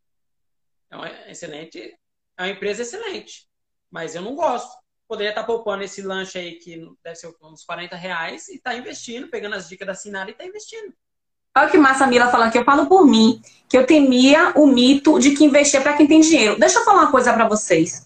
É, a, a, gente aqui está no nosso reduto, né? Nós somos pessoas negras que viemos de, de, de origem humilde e tentam colocar na cabeça da gente um monte de coisa, um monte de crença que é para limitar a gente relacionada a dinheiro. Um monte de coisa na cabeça da gente. E a gente acaba é, ou se sabotando, ou não indo para frente, enfim. Investir não é só para quem é rico, investir é para todo mundo. E não vá nessa ilusão. É, existe muita ilusão. Por, que, por que, que as pessoas caem tanto, mas tanto em pirâmide? Por quê? Porque as pessoas ficam na cabeça que tem que ganhar dinheiro rápido e fácil. É, e não é isso. Ou então já é a ideia mesmo de se sabotar. Olha, eu não mereço, eu vou botar meu dinheiro nisso aqui que eu vou perder. Não é uma coisa consciente, é inconsciente. Então, é. assim, é, é, você tem que pensar que investimento é uma coisa legal. E o que, que eu falo para as pessoas? Junte dinheiro para o seu sonho. Eu quero fazer o quê? Eu quero fazer uma viagem para tal lugar porque é meu sonho. Junta grana na intenção da viagem. Olha, eu Sim. juntando essa grana porque eu quero que meu filho faça faculdade boa. Junta grana nessa intenção. Tem, tem, eu não sei se você conhece, cortando você um pouquinho, relacionado a isso que você está falando, eu não sei se você conhece Roberto Navarro. Não sei se já ouviu não. falar Roberto Navarro. Mas eu já ouvi Roberto, falar. Então, Roberto Navarro, ele, ele cita é, o dinheiro dos potes. Você fala, eu quero viajar. Ah, quanto que eu preciso? Então, X valor, sei lá, 5 mil reais. Então você tem um pote lá que você tem que destinar X valor para aquele pote. Aí você precisa, sei lá, fazer uma, uma cirurgia. Daqui tanto que nem tem um amigo que tem a cirurgia para fazer da, no umbigo. Ele tá cinco anos para fazer. Só que ele é cabeleireiro, ele é baiano, e ele se programou. Ele pegou, guardou todo mês a quantia que precisa da cirurgia dele. Então é preciso ter essa. É, desmistificar esse negócio que não dá e que você pode pegar algumas dicas, tanto de um quanto de outro, e fazer. Nem no caso, a Sinara falou de pote. É, pote não, de separar, né? Eu que vim com pote, né, Sinara? Dos sonhos, vai dos sonhos. É, então. Você consegue chegar até lá. Porque, querendo ou não, se a pessoa quiser, ela consegue deixar de ir no McDonald's se ela quiser, ela consegue deixar de ir no, no barzinho e tomar aquele show. Né? Ela consegue. Então, eu vou te dizer uma coisa. Ah. Desculpa. Eu vou te dizer uma coisa. Você nem precisa abrir mão de tanta. Que as pessoas ficam nessa, com a coisa na cabeça de que educação financeira é casquinha, é canguinha. Aqui em Salvador fala casquinha. Mas você é canguinha. Como é que é? Mas aqui a gente fala casquinha. Mas é canguinha também, fala canguinha também. É, e na verdade, é, eu não vivo uma vida de restrição. Nunca vivi uma vida de restrição. Muito pelo contrário. Quem me conhece sabe que eu viajo todo ano, eu tenho uma vida confortável. Agora, eu não sou uma pessoa deslumbrada. Por exemplo, eu abri mão de ter um carro. Eu abri mão de ter um carro porque eu sabia que o carro ia me dar um custo muito alto e aquela questão que eu te falei da leitura do cenário. E para mim, o que eu fiz com o dinheiro do carro foi ótimo, porque eu investi numa época boa, num título que me deu um rendimento maior do que eu estava prometendo por conta da época, enfim. Eu não me arrependo. Se eu precisar de um carro, eu pego um Uber. Eu não Sim. tenho nenhum problema de andar de ônibus, de metrô. Eu não tenho essa pose. Ah, porque eu tenho que mostrar para as pessoas que eu sou bem sucedida. Eu poderia ter comprado meu carro zero, à vista, enfim. Tô não. nem aí, Cleiton. Sabe? Isso, isso, isso, é, é uma. Isso é uma crença, uma falsa crença. Que nem no caso que você falou agora. De poupar não é ser suvina. Não é isso que eu falei. É tipo assim. É que tem pessoas que gastam demais com determinadas bobeiras. Né? Sim, sim, verdade, verdade. Eu e minha esposa, nós sempre saímos todo final de semana. Que nem, imagina agora, nessa, nessa é. crise. Porque quem é esquerdista, que eu sou esquerdista, quem é a família esquerdista, tá? Se você não for, eu te respeito. Então, assim. É, eu tenho cara de que não sou. Eu tenho cara de que não sou. então, assim, nós respeitamos muito essa quarentena, até porque minha filha tem asma do meio, aqui ah, na cirurgia. Então ela já ficou internada duas vezes anos passados, que tipo assim, nós ficamos muito medo. Então quando veio essa crise, opa, para, dinheiro não é o mais importante agora nesse momento. Não é mesmo. Vamos dar um tempo. Ainda mais pelo que nós sabemos como fazer, né, que outros não sabem. Então, é, economizar não é ser suvina. É saber que você tem a possibilidade de ter algo maior que você pode economizar numa tal parte. Agora, que no caso você optou por não ter o carro. Que eu não tenho mais carro. Eu já cheguei a vender carro, já tinha carro em agência, mas tipo assim, olhando o cenário com você, que no caso foi 2015, vi que ia instalar uma crise e retirei o negócio que aquele investimento. No entanto, foi bom também porque diversos carros ficaram parados dois, três anos. Não foi? Quem quem passou, quem sofreu muito na crise de 2015 vai É, aquela crise foi. Vários carros no, no pátio e tudo mais, que nem hoje. Hoje eu não tenho carro por opção. Eu prefiro pegar um Uber. Né? E para mim não é problema nenhum pegar um ônibus ou um trem, que seja. Também não. Até porque é tudo perto. Então, é economizar, como você falou, mas sem ser sovina. E no seu caso aí na Bahia é casquinha, né? É, sem casquinha. É, eu vou ler, tem aqui uma, uma, uma, amiga muito amada aqui, Mone, ela falando sobre que ela está se sabotando com cartão de crédito e que precisa cancelar 90% deles. A gente tem uma crença também que a gente precisa do cartão de crédito. Mas no fundo a gente não precisa. Ele pode até ajudar a gente a comprar algumas coisas, mas precisar, precisar, a gente não precisa. O cartão de crédito, ele é uma boa, é eu acho que é um bom instrumento para compra, para você resolver uma coisa, para você ganhar pontos, enfim. Só que também o cartão de crédito usado sem controle, ele pode ser um problema para você. E se você está percebendo que o seu cartão, você não está tendo controle com o cartão, pronto, você não vai usar. Se você tem cinco cartões, só use um, cancela todos os quatro. Se você tem cinco cartões, quais desses, quais desses cartões não tem anuidade? Pronto. O que não tem anuidade você vai conservar e o resto você vai cancelar. E se você está percebendo que você não está conseguindo controlar nenhum, cancela tudo. Depois você resolve. Mas eu não gosto de mandar as pessoas cancelarem todos, não, sabe, Cleiton? Eu, eu, eu prefiro eu, que as pessoas cancelem alguns, use apenas um cartão, mas que tenha uso controlado. Porque a gente precisa controlar. Eu conheço pessoas que não têm cartão de crédito por N motivos. Ou porque está comprando muito, ou porque a família pede emprestado, ou porque vocês precisam, duas coisas que vocês precisam aprender. A se questionar na hora da compra é, eu vou comprar isso aqui. Eu preciso disso? É a primeira pergunta. Eu preciso disso? Aí você vai se perguntar se você precisa, meu. Porque você chegar na loja, você entrou, viu uma coisa bem legal. E aí você olha assim, olha, olha. Será que você precisa disso? Realmente, às vezes você. Não compre hoje. Amanhã você vai na loja de novo. capaz de amanhã você não vai lá porque você não está precisando. A segunda pergunta é: eu tenho dinheiro para comprar isso? Então você percebeu que você desejou aquela coisa e você tá quer comprar. Será eu, eu tenho dinheiro para comprar isso? E a terceira coisa, eu me planejei para comprar isso. Agora, por exemplo, eu estou aqui esperando, já tem alguns meses. Não, tem mais ou menos um mês que a minha batedeira quebrou. E o conserto dela é ficar mais caro do que comprar uma nova, que as novas estão bem mais baratas. E aí eu, zero ansiedade, vi a batedeira que eu gostei, o modelo que eu gostei numa promoção. E eu não, não peguei essa promoção, que é tipo Play Black Friday.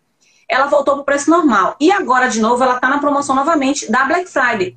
Eu estou tranquila, porque eu estou esperando chegar a Black Friday, essas pré-promoções legais, porque eu já sei o preço dela, já sei que eu quero comprar, já sei o modelo, e eu vou comprar essa porque eu estou me planejando para isso. Não é uma compra por impulso, porque, ah, eu quero, não, a minha quebrou, o conserto vai ficar muito caro, então, comprar uma nova vai ser mais barato do que consertar essa. Então, isso é uma compra planejada. Eu estou me preparando para comprar essa coisa. Estou aproveitando o melhor momento, porque a Black Friday do Brasil já foi ruim, mas hoje realmente a Black Friday do Brasil tem melhorado muito. Então, olha a oportunidade legal de você comprar o que você está precisando no momento mais planejado por um preço mais barato. então, não é proibido comprar. É, ensinar. Outra coisa é ver se está dentro do orçamento também, né? Sim, sim. Eu, Exatamente. Eu também, né? Dentro do orçamento, porque as pessoas não têm, não têm muito a, o planejamento e como não tem planejamento, não sabe se está dentro do orçamento familiar ali, se dá para poder comprar. Que nem a menina citou o cartão e eu não consigo viver sem o cartão. Nosso cartão gira em torno de três todo mês. Eu não consigo viver sem um cartão, mas nós sabemos até que ponto que a gente pode ir que nem mulher. Mulher gasta muito, né? Só que a minha esposa, que nem esse suporte que eu tô trabalhando aqui com você, que é com a lâmpada, é, é head alguma coisa, né? Seria isso? Oi? O ring light, o ring light. Isso. É o ring, o tripé. Quando nós fomos ver, tava 500 reais. E aí, essa semana ela foi, fez a surpresa, falou assim, amor, eu comprei. Aí mostrou pra mim 90 reais. Ela pegou uma promoção da Shop então, é assim, é, é um planejamento e é claro que vem muito de conversar e saber que ponto que tá e que ponto que pode fazer, né? Que as pessoas saem gastando e aí vem aquela pergunta, eu preciso disso? É, tem que perguntar porque a gente é muito incentivado, Cleiton.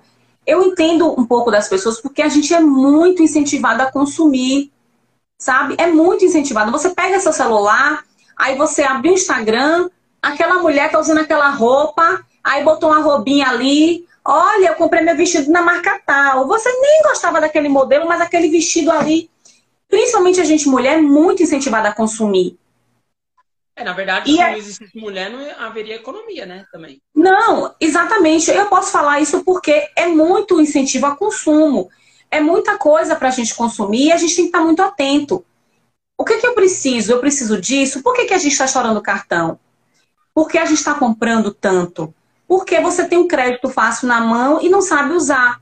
Então, é, é, pense também no seu futuro, nos seus planos. Esses planos precisam estar à frente do seu impulso do consumo. Então, se eu quero no futuro, olha, eu, eu, eu decidi que daqui a três anos eu quero ter um carro. Junte dinheiro pensando no seu carro.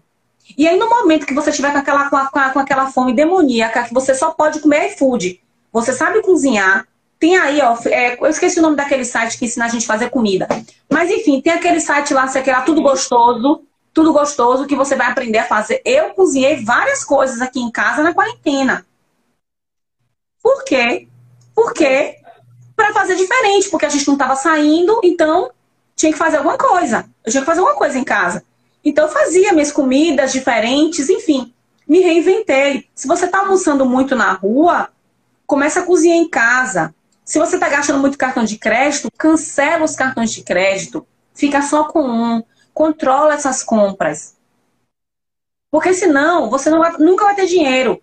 Vai ser um, uma torneira, assim, os buraquinhos da torneira saindo para tudo quanto é lado e você não sabe onde seu dinheiro vai. Outra coisa que é importante ressaltar aqui, que para o preto ascender, ele precisa ter consciência do crédito que ele tem que alguns acham que ter crédito é fazer, gastar e depois não, não é que é, age de má fé. Alguns agem de má fé, realmente. Mas muitos não ligam para o crédito, não ligam para a oportunidade que ele tem de, de ter essa oferta no mercado. Porque sem, sem o crédito você não faz nada. Você não financia uma casa, você não financia um carro. Então é preciso estar atento. Que entra no seu campo também, né, Sinara? Que a pessoa precisa estar consciente que ela precisa ter um score alto. Correto? Sim. Tem gente que nem sabe o que é esse score do Serasa, né? Que você vai lá, é que você vai lá no site e descobre qual é o seu score. É, o score, gente, do Serasa, né? Pra vocês entenderem um pouco melhor, é como se fosse uma pontuação que você tem de ser um bom pagador. Você é um bom pagador e você tem uma pontuação. Então, se você não é, vai até mil, se eu não me engano. Então, quanto mais próximo de mil você estiver, melhor pagador você é, mais crédito você vai conseguir. Então, quando você compra demasiadamente, gasta muito, você acaba diminuindo sua capacidade de pagar. Eu não estou dizendo que você é inadimplente, mas se você compra, compra, compra, compra, vai chegar um momento que tudo que você comprou vai ser mais do que você tem para pagar. E aí corre o risco de você se endividar. Então, Não, e ele também te enxerga como um risco também, né? Exatamente. Então, tipo, se eu tô querendo empreender e eu vou buscar um banco para pedir um empréstimo para conseguir começar o meu empreendimento, o banco vai olhar para mim e vai dizer: ah, hum, 200 pontos, é? Isso daí não é boa pagadora, não. Você não vai ganhar dinheiro, não. Não vou emprestar dinheiro para ela, não. E aí te prejudica. Porque você está ali querendo começar a empreender, querendo uma grana para começar no seu investimento, mas você está tão vida louca no comércio que ninguém quer emprestar dinheiro para você. Ainda tem isso, verdade, Cleiton? E esse crédito é importante. Que nem quando eu abri a conta do banco, é, é, capital de giro é essencial para você começar uma empresa, ou dependendo do ramo que você está, você precisa desse capital de giro. Sim. É, e, e, o cartão limite que o gerente falou assim: para você, tá bom 3 mil? Foi, tá, tá bom não quero mais. Então você precisa ter consciência do que você quer e do que podem te proporcionar. Agora, se fosse um vida louca, vou pegar suas palavras, fosse um vida louca que sai comprando tudo, sai gastando sai não pagando, você não vai conseguir crédito no mercado. E sua vida vai ficar cada vez mais difícil. Vai virar aquela bola de neve de dívidas, dívidas, dívidas. Quando você vai ver, você tinha uma dívida de mil reais, você vai estar pagando seis, sete, não é? E é dinheiro que vai embora, que você poderia fazer outra coisa. Sim, é verdade. E aí você falou do crédito, é importante, inclusive, que quando você for pedir um crédito, principalmente quem está empreendendo, você saiba exatamente o que você quer. Porque não adianta você chegar, ah, eu quero 10 mil, porque eu quero comprar 10, eu quero comprar 10 mil de sapato. Não existe isso. Você vai se planejar, essa grana tem que estar planejada. Eu não vou chegar lá porque eu acho que eu quero comprar não sei quantas camisas, porque eu acho que eu vou vender. Não. Você tem que fazer uma pesquisa com seu público antes de você começar a investir para mais você vai fazer uma pesquisa com seu público, você vai destinar essa grana, olha, vai ficar tanto para capital de giro, tanto para comprar novos produtos, tanto para fazer propaganda. Então tudo tem que estar tá muito detalhadozinho para quando você for pegar essa grana, você saber usar da forma correta. Porque pode correr o risco de você pegar um empréstimo para investir na sua empresa, para colocar sua empresa para crescer, para aparecer mais nas redes sociais, ou para aparecer mais na televisão, para panfletar, enfim. E você por não ter se planejado, você pegar esse dinheiro da sua empresa e jogar na privada descarga. Isso mesmo. E o pior, você citou planejamento. Muitos, quando vão pedir esse crédito, não tem planejamento. Chega na hora tá, do gerente, não sabe nem o que falar. Porque uma das maiores preocupações é para que que você quer esse dinheiro? Aonde que você vai destinar esse dinheiro? Né? E se Sim. você não souber responder para onde que vai esse dinheiro, a sua chance de conseguir esse empréstimo, esse crédito, é pequena. Muito pequena. Porque o banco não vai assumir um risco se você nem, nem sequer sabe para onde vai destinar esse dinheiro. Né, Sinara?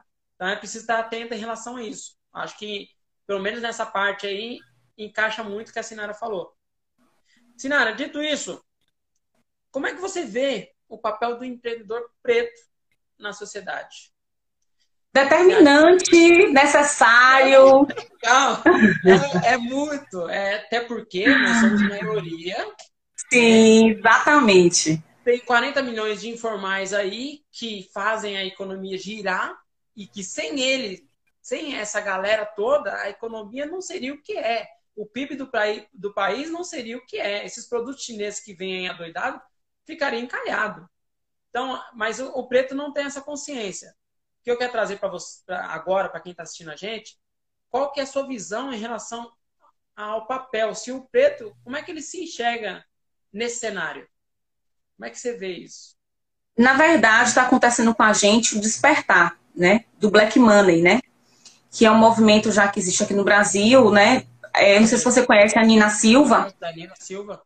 Isso. E aí a gente está começando a despertar, porque muito, muito pra gente foi tirado, né, com, com o próprio racismo e sim, todo o processo histórico que a gente já conhece.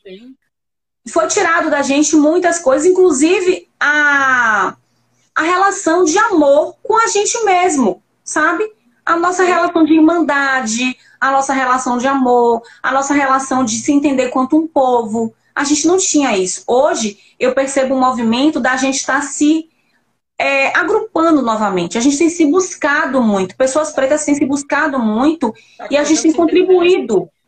Se entender como comunidade, né? Exatamente. Então, isso é um movimento muito bom que vai fazer com que eu, com que você, com que outras pessoas, a gente monte essa rede e a gente vai cons conseguindo puxar mais pessoas. Eu já vi aqui na live, já tem um network enrolando aqui, que eu já vi uma pessoa chamando outra para seguir.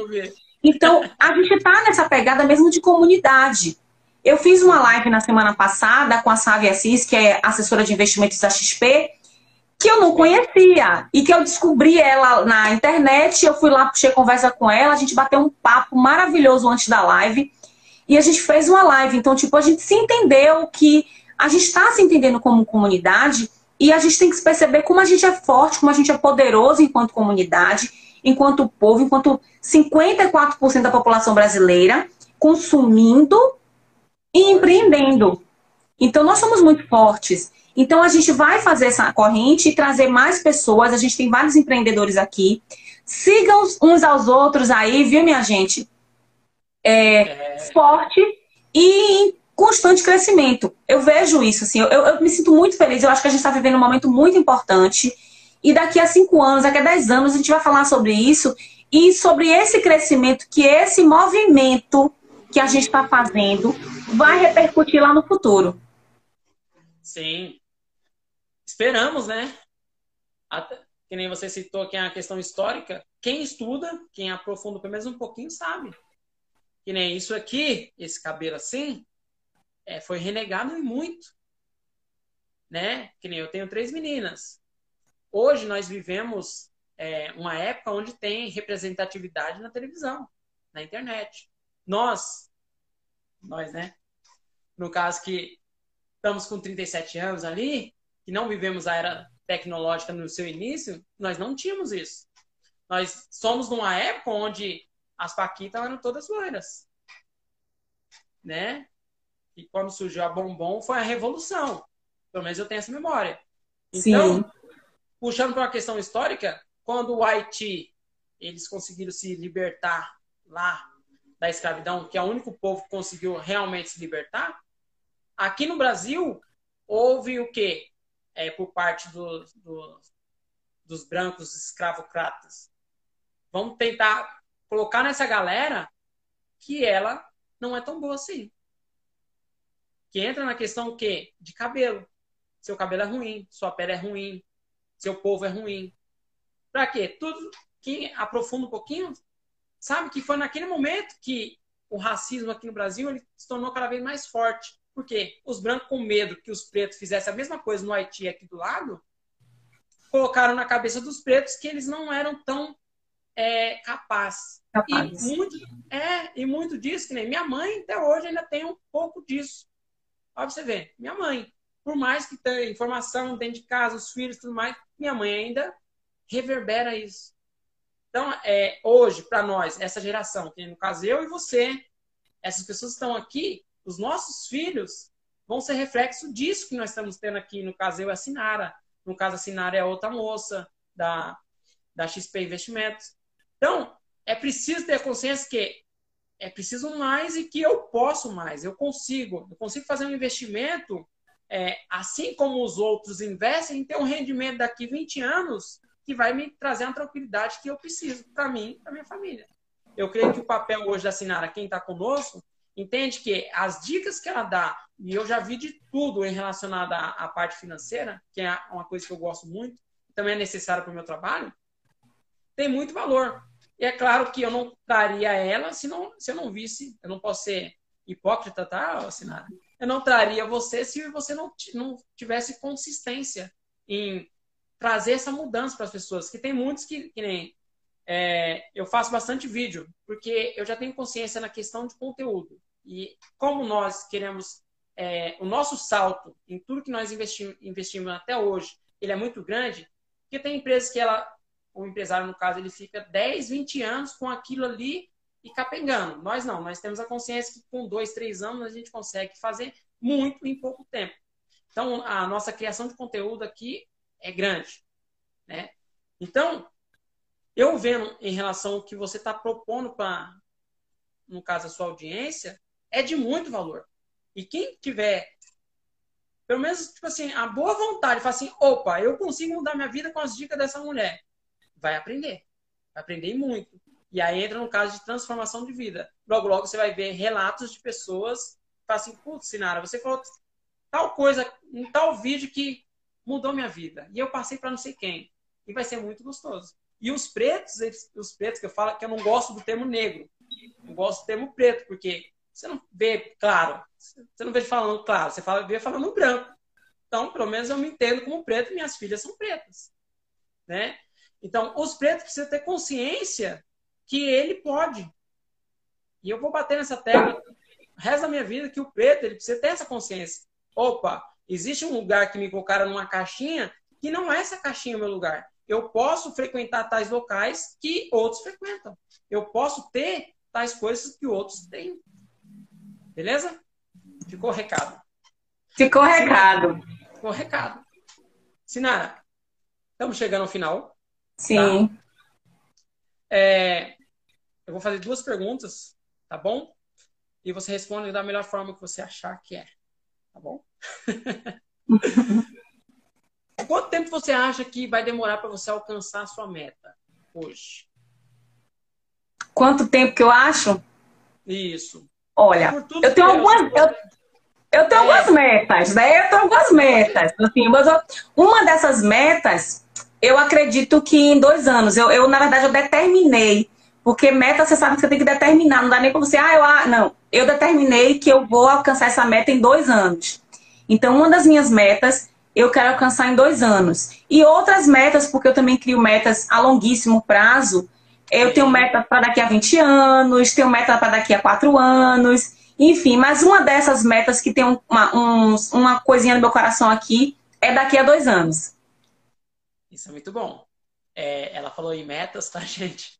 é preciso você ter metas, metinhas, como diz a, a Nath.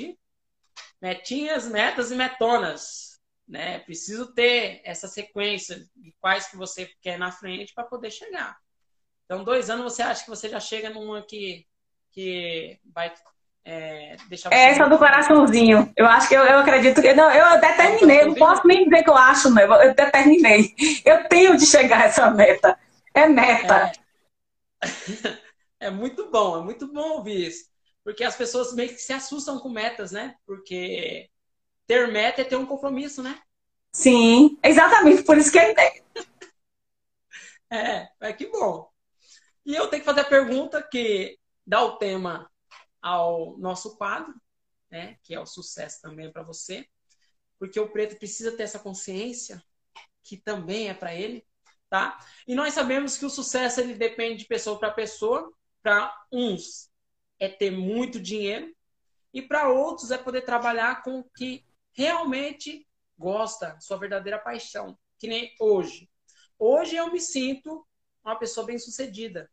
Porque tem sete anos que eu trabalho com aquilo que eu gosto. Eu acordo muito feliz, eu acordo muito bem, disposto, entendeu? Você, Sinara, você acha que você está trilhando para chegar ao sucesso ou você acha que você já conquistou o seu sucesso? Ah, eu acho que eu estou trilhando, porque eu sou aquela pessoa que eu não, eu não me canso de buscar, né? Eu acho que a gente, a gente pode ter vários sucessos ao longo da vida, né? Que não é só uma coisa, mas eu estou trilhando um novo caminho. Então, por isso que eu acho que eu estou a caminho do sucesso, porque eu estou trilhando um novo caminho. E isso me deixa muito feliz, assim, de saber que eu estou numa nova trajetória, num novo caminho, o caminho do sucesso. É gostoso falar assim, eu estou no caminho do sucesso. É gostoso, né? É. muito bom falar com você, Sinara, tá?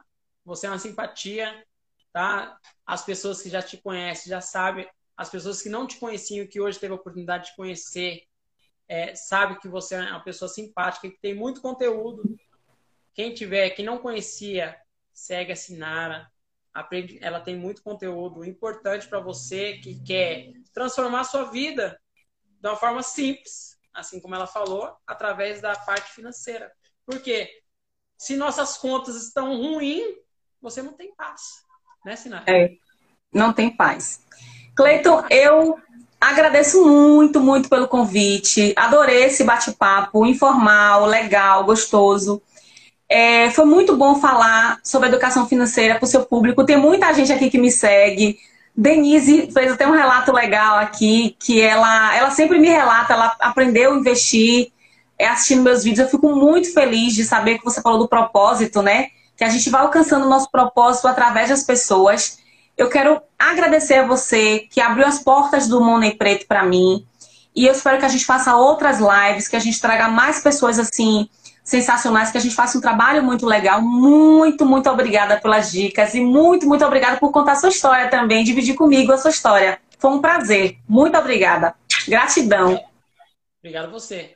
É porque, na verdade, é, tem uma, uma simbologia africana, né, que é um Ubuntu, e você deve conhecer. E as pessoas não têm muita consciência do nós, né?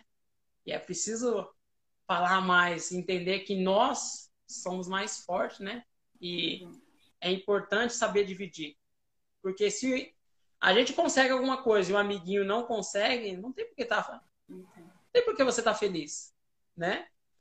Dito tudo isso, Sinara, é, eu vou estar tá abrindo meu curso semana que vem para quem quiser dar um passo a mais e empreender na internet e alcançar aquele sonho esperado, tá? Sinta-se à vontade, logo logo as inscrições vão estar abertas. Não vai ser para todo mundo, até porque nós não temos braço para dar suporte para todo mundo, vai Sim. ser limitadas as vagas, mas fica ciente. Gostaria de te agradecer, Sinara, mais uma vez. Muito obrigado mesmo, tá? Eu vou estar te acompanhando massa. também. Como diz aqui na Bahia, foi massa, viu? Obrigada para todo mundo que entrou. Cláudio, Cláudio sempre está nas minhas lives. Cláudio, Denise, estão sempre comparecendo. É, Claudiana também, muito obrigada. Marquinhos entrou agora. Marcão, que ele é grande é, Vanessa, eu quero agradecer a todo mundo que veio, meus amigos Maricirigua, tem uma galera aí, minha amigo, tudo amigo, assim, pessoas maravilhosas que me seguem. Tem uma cliente minha de consultoria também que entrou, Deb, maravilhosa, uma galera massa, assim. Um beijo, minha gente linda. Minhas pessoas maravilhosas e prósperas. beijo. beijo. beijo. Até mais, Nara. Tchau.